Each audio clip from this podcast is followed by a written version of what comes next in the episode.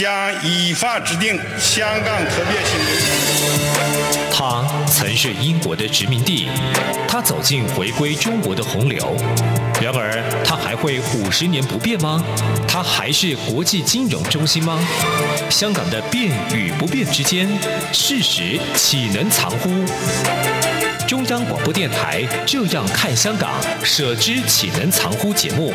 每周三晚间十点，由吴色志老师来和大家一起话说香港，关心香港。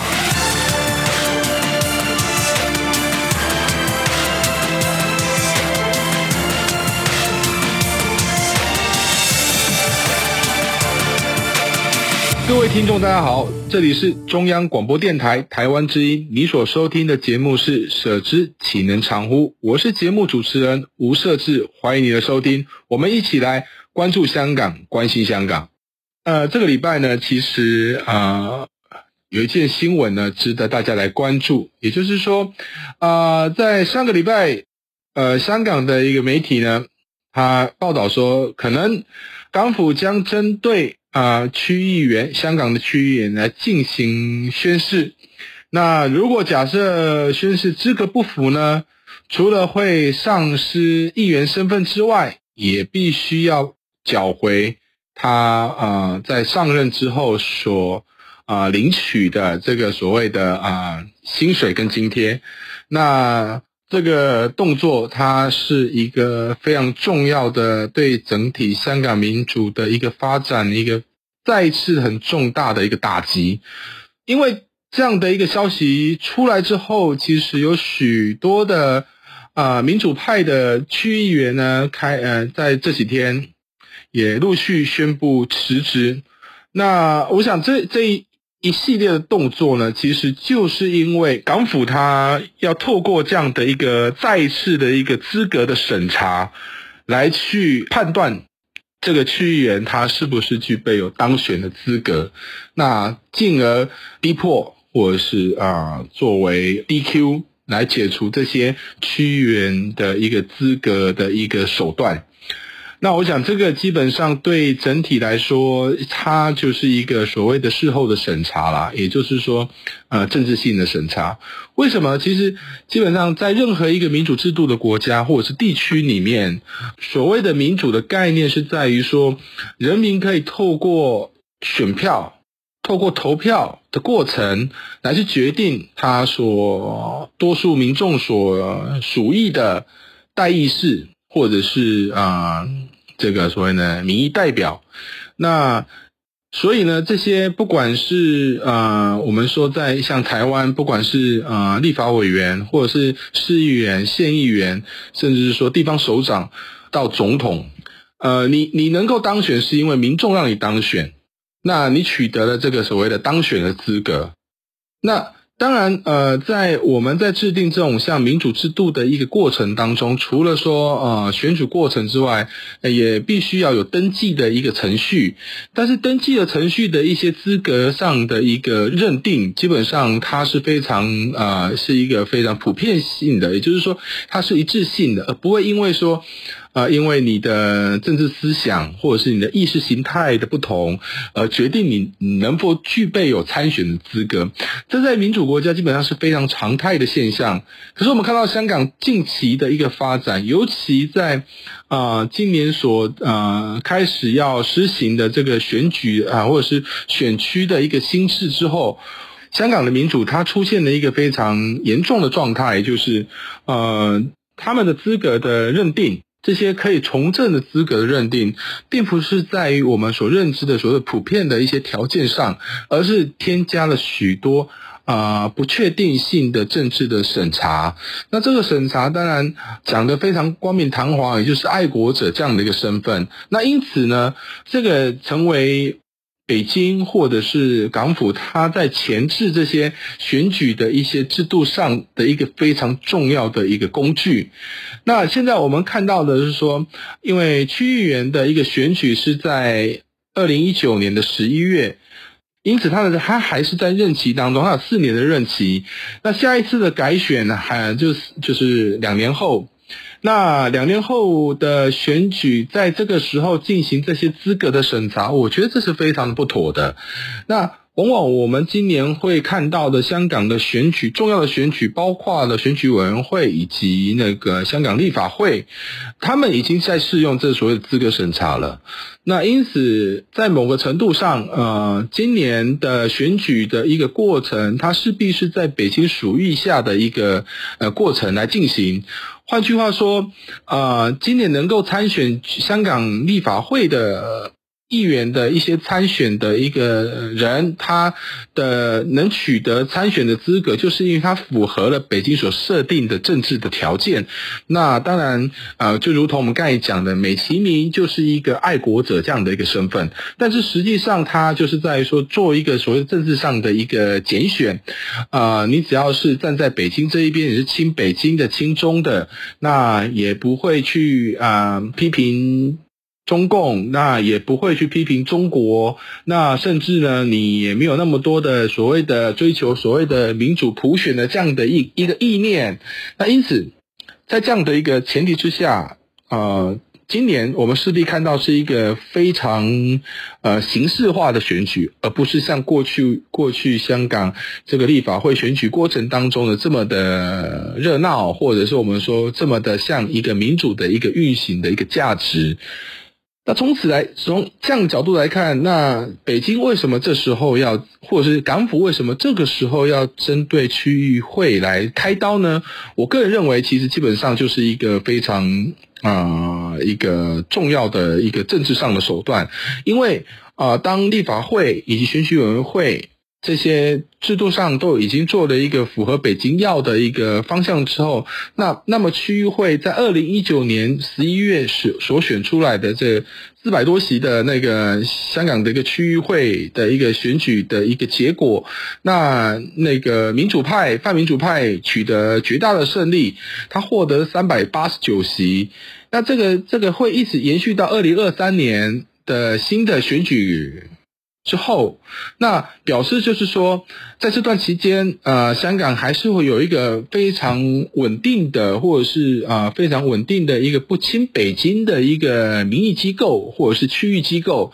那这当然是北京或者是港府非常头痛的地方，甚至它也会是未来香港无论在追求民主的过程当中非常重要，尤其这两三年内它非常重要的一个。平台或者是一个一个场域，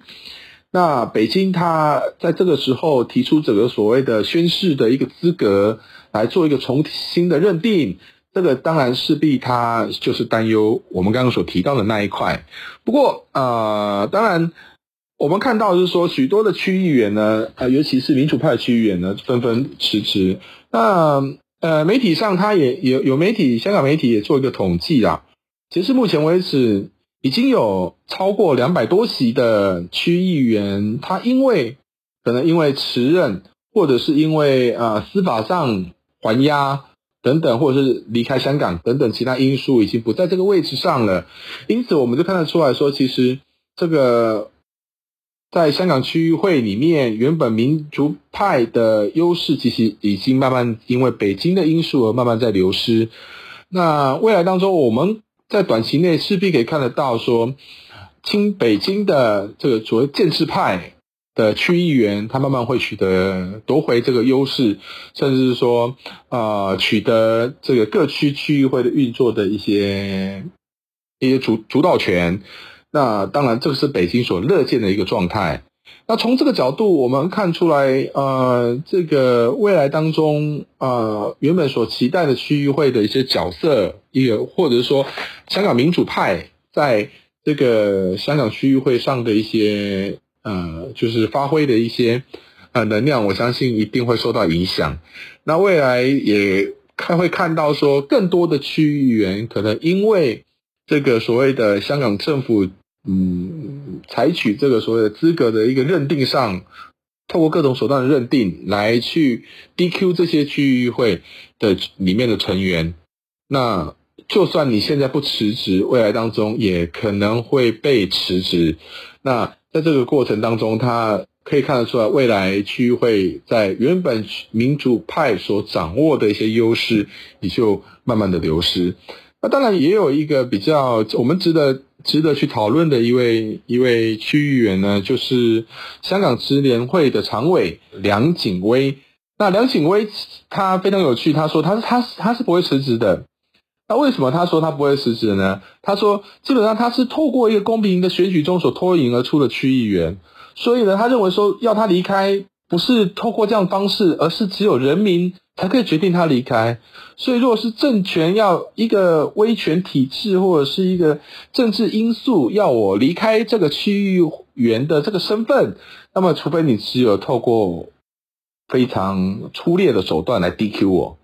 所以，我可以看得出来，其实，呃呃，从从。这个梁议员的身的一个他的一个呃说法当中，我们看到的一个非常有趣的现象，就是说，香港民主派他有一些议员、区议员，他在认定说是否辞职，在面对这些政治风波的时候，他们的一个决定的方式也是不同。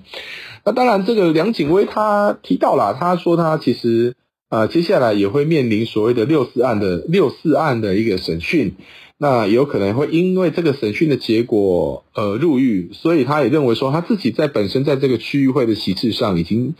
已经是倒数计时了。那所以他觉得说呃今天辞不辞职已经意义不在于这个所谓的议席的本身，而是因为说呃在未来当中，如果假设呃。呃，他今天有没辞职，或者是有辞职，他还是得面对的这个由北京所主导下的一些政治压力或司法上的破坏。那我们知道，其实二零一九年民主派在区域会的选举当中已经取得大获全胜的这样的一个结果。那甚至是说，其实在多个区域会里面，各区的区域会里面取得绝对的优势，或者是多数的优势。那这个所谓的原本其实呃，在二零二零年呃，所谓的这个《港版国安法》出炉之后，甚至是说呃，今年施行的这个选举新制之后，但是大大致上呃，在过去当中，其实都还是认定说民主派在几乎在所有的区域会里面都是保有一定多数的一个优势，但是这样随着不断的政治的破坏或司法的审查，这使得其实大批的一些区议员呢，他开始民主派的区议员开始辞职，甚至慢慢的呃，让原本所具备各区的一些主导优势也在流失当中。我们刚才也提到了，呃，新北京的这个建制派，呃，他们有可能因为这样的一个形势当中，来重重新夺回在区议会的一个主导权。那这个我们是，我们就回想到在去年，呃，这个呃，许多的民主派的呃香港立法会的议员也宣布辞职。那当然，香港县立法会的呃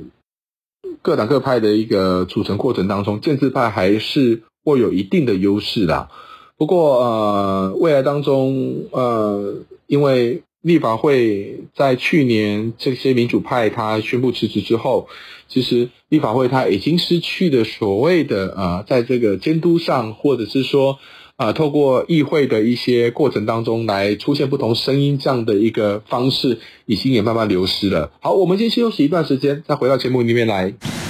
，feel 出感动，让爱飞翔，带您认识台湾文化之美，RTI。好，各位听众，大家好，欢迎再回到中央广播电台台湾之音。这呃，目前这个节目是呃，舍之启人常务的节目，我是节目主持人吴设志。那今天由我来跟各位来分享呃，最近一个非常呃非常热的一个议题，也就是香港区域会，它呃许多的民主派的区议员呢，他们纷纷的来去呃辞职。那呃，主要的原因是在于说啊、呃，香港。政府打算来针对这个区域会进行重新的一个宣誓，那从这个宣誓过程来中来去检视这些区区议员是否有这个所谓的资格。那如果宣誓的要件嗯不完善，或者是说不符合港府的要求，那么区议员这些当选的区议员已经任职了将近啊、快两年的区议员，他们的一个身份资格将被取消，同时他们这过去所担任区议员的所有的薪资或者是津贴都会被要求返还。那当然，呃，从来没有，除非说呃过去当中，除非说嗯。在民主国家里面，除非呃你的呃这个民意代表因为犯下了一些呃刑事法律上的错误，或者是说因此被判呃有期徒刑，呃那呃可能因此影响到你的当选，或者是你有所谓的贿选等等这样的一个呃裁定，那么当然你的一个当选资格会被收回。不过呃。几乎在民主国家里面，鲜少听到说，呃，有呃当选的一个民意代表，呃，因为政治审查的关系而失去资格。但是目前我们看到了这样的一个形势，可能将在香港的一个区议会里面活生生的一个呃演出。那在我们看到，呃，在许多的香港的区议会的区议员。慢慢纷纷离职，里面我们也看到，呃，为什么他们觉得要离职啊？第一个，刚刚我们提到有一位梁锦威议员，他认为说，呃，因为他的当选是来自于呃公平的选举，那么尤呃尤其是人民选出他来担任这个区议员，因此没有任何人或任何的一个呃政权足以呃取消他的资格。那唯一能够让他解任的就是人民。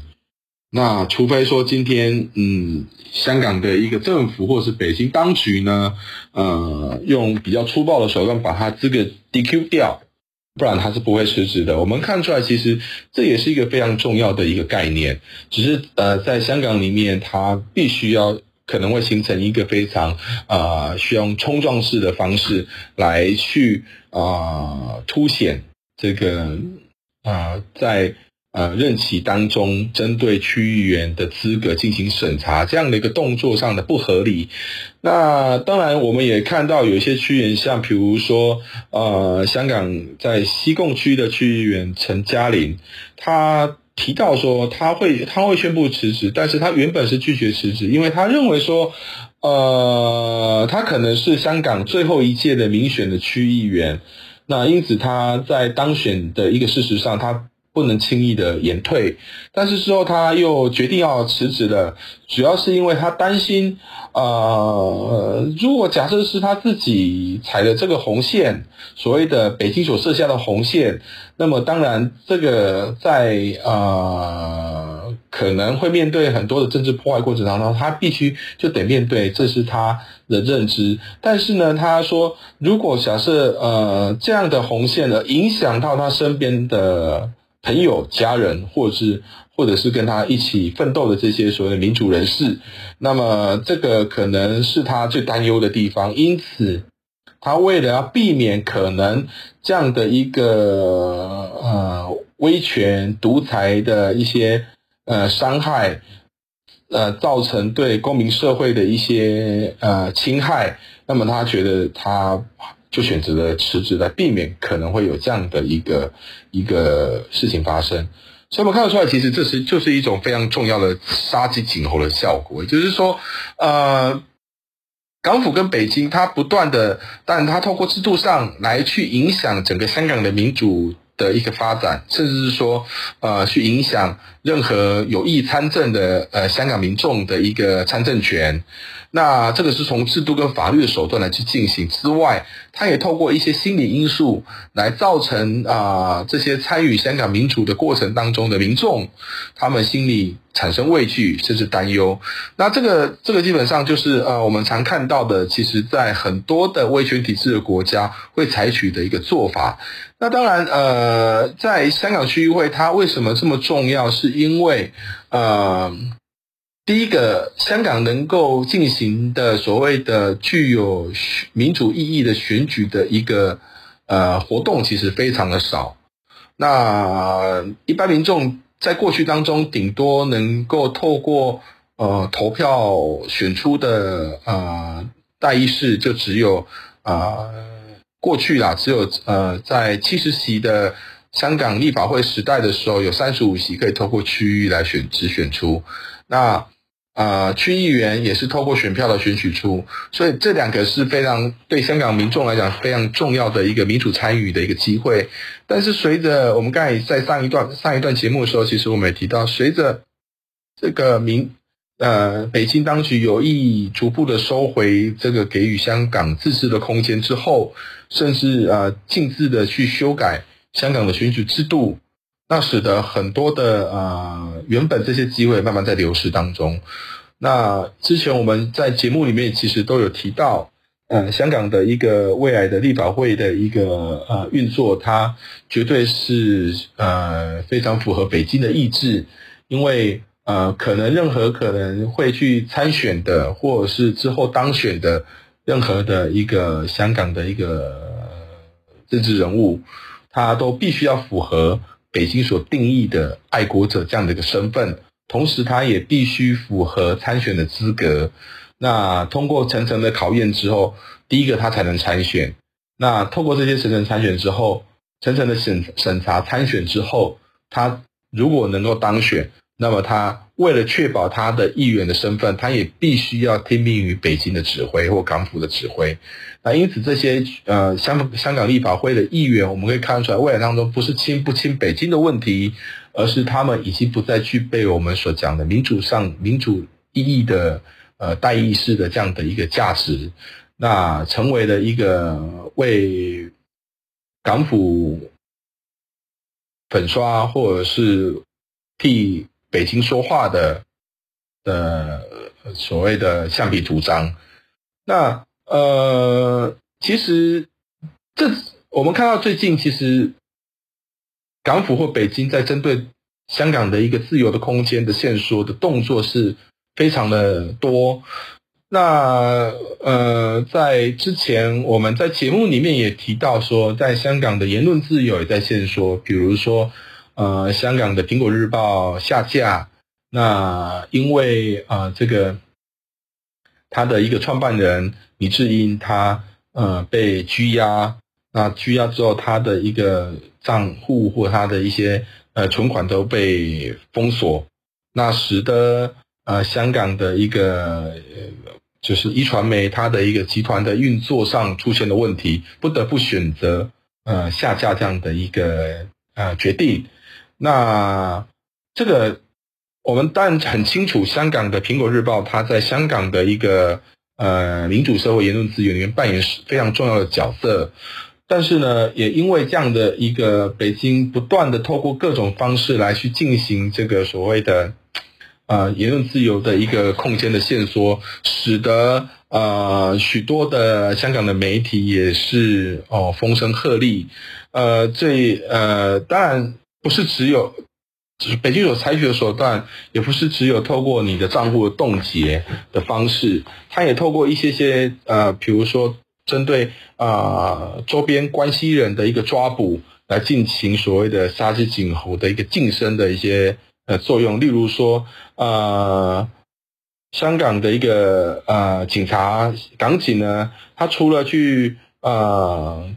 针对民众来进行。抓捕之外，他也在针对这些媒体的一些呃董事或者是一些管理阶层，呃，也来进行所谓的约谈或者是呃搜索。例如说，我们看到，比如说在一传媒的一个行政总裁张建宏，或者是他的一个营运总裁、他的总编辑、他的副社长，或者是他执行总编辑等等。都没有一个可以逃过呃这个所谓的港警的一个五指山。那甚至我们呃看到，其实呃另外一个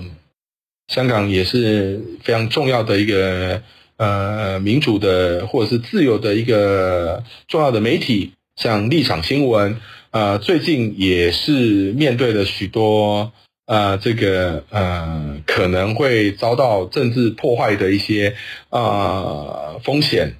那当一个一个的香港的媒体慢慢它会被肢解之后，那所仅存下来的就大概只有呃那一些唱红调或者是呃跟北京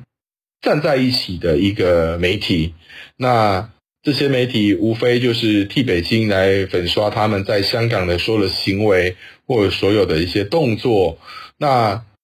呃，我们看到其实除这些呃重要的媒体被抓捕之后，其实它产生的一个效应就是说，除了呃这些媒体的一个老板或者这些所谓的管理阶层之外，一些些呃原本被聘用的员工，他们也面对着很多的一个压力，政治上的压力。那也就是冠上说他们是本身是一个呃呃再去有试图要去勾结境外势力的可能性，但是呢，这些这些这些被聘用的一些呃新闻人员，其实他某种程度上他们是不是有意图或者是有意进去这些动作，其实都不是。我觉得呃港府透过这样的一个一个一个一个标签化的一个形式，是确实会让他们感到。呃，心理上呃非常巨大的一个呃压力。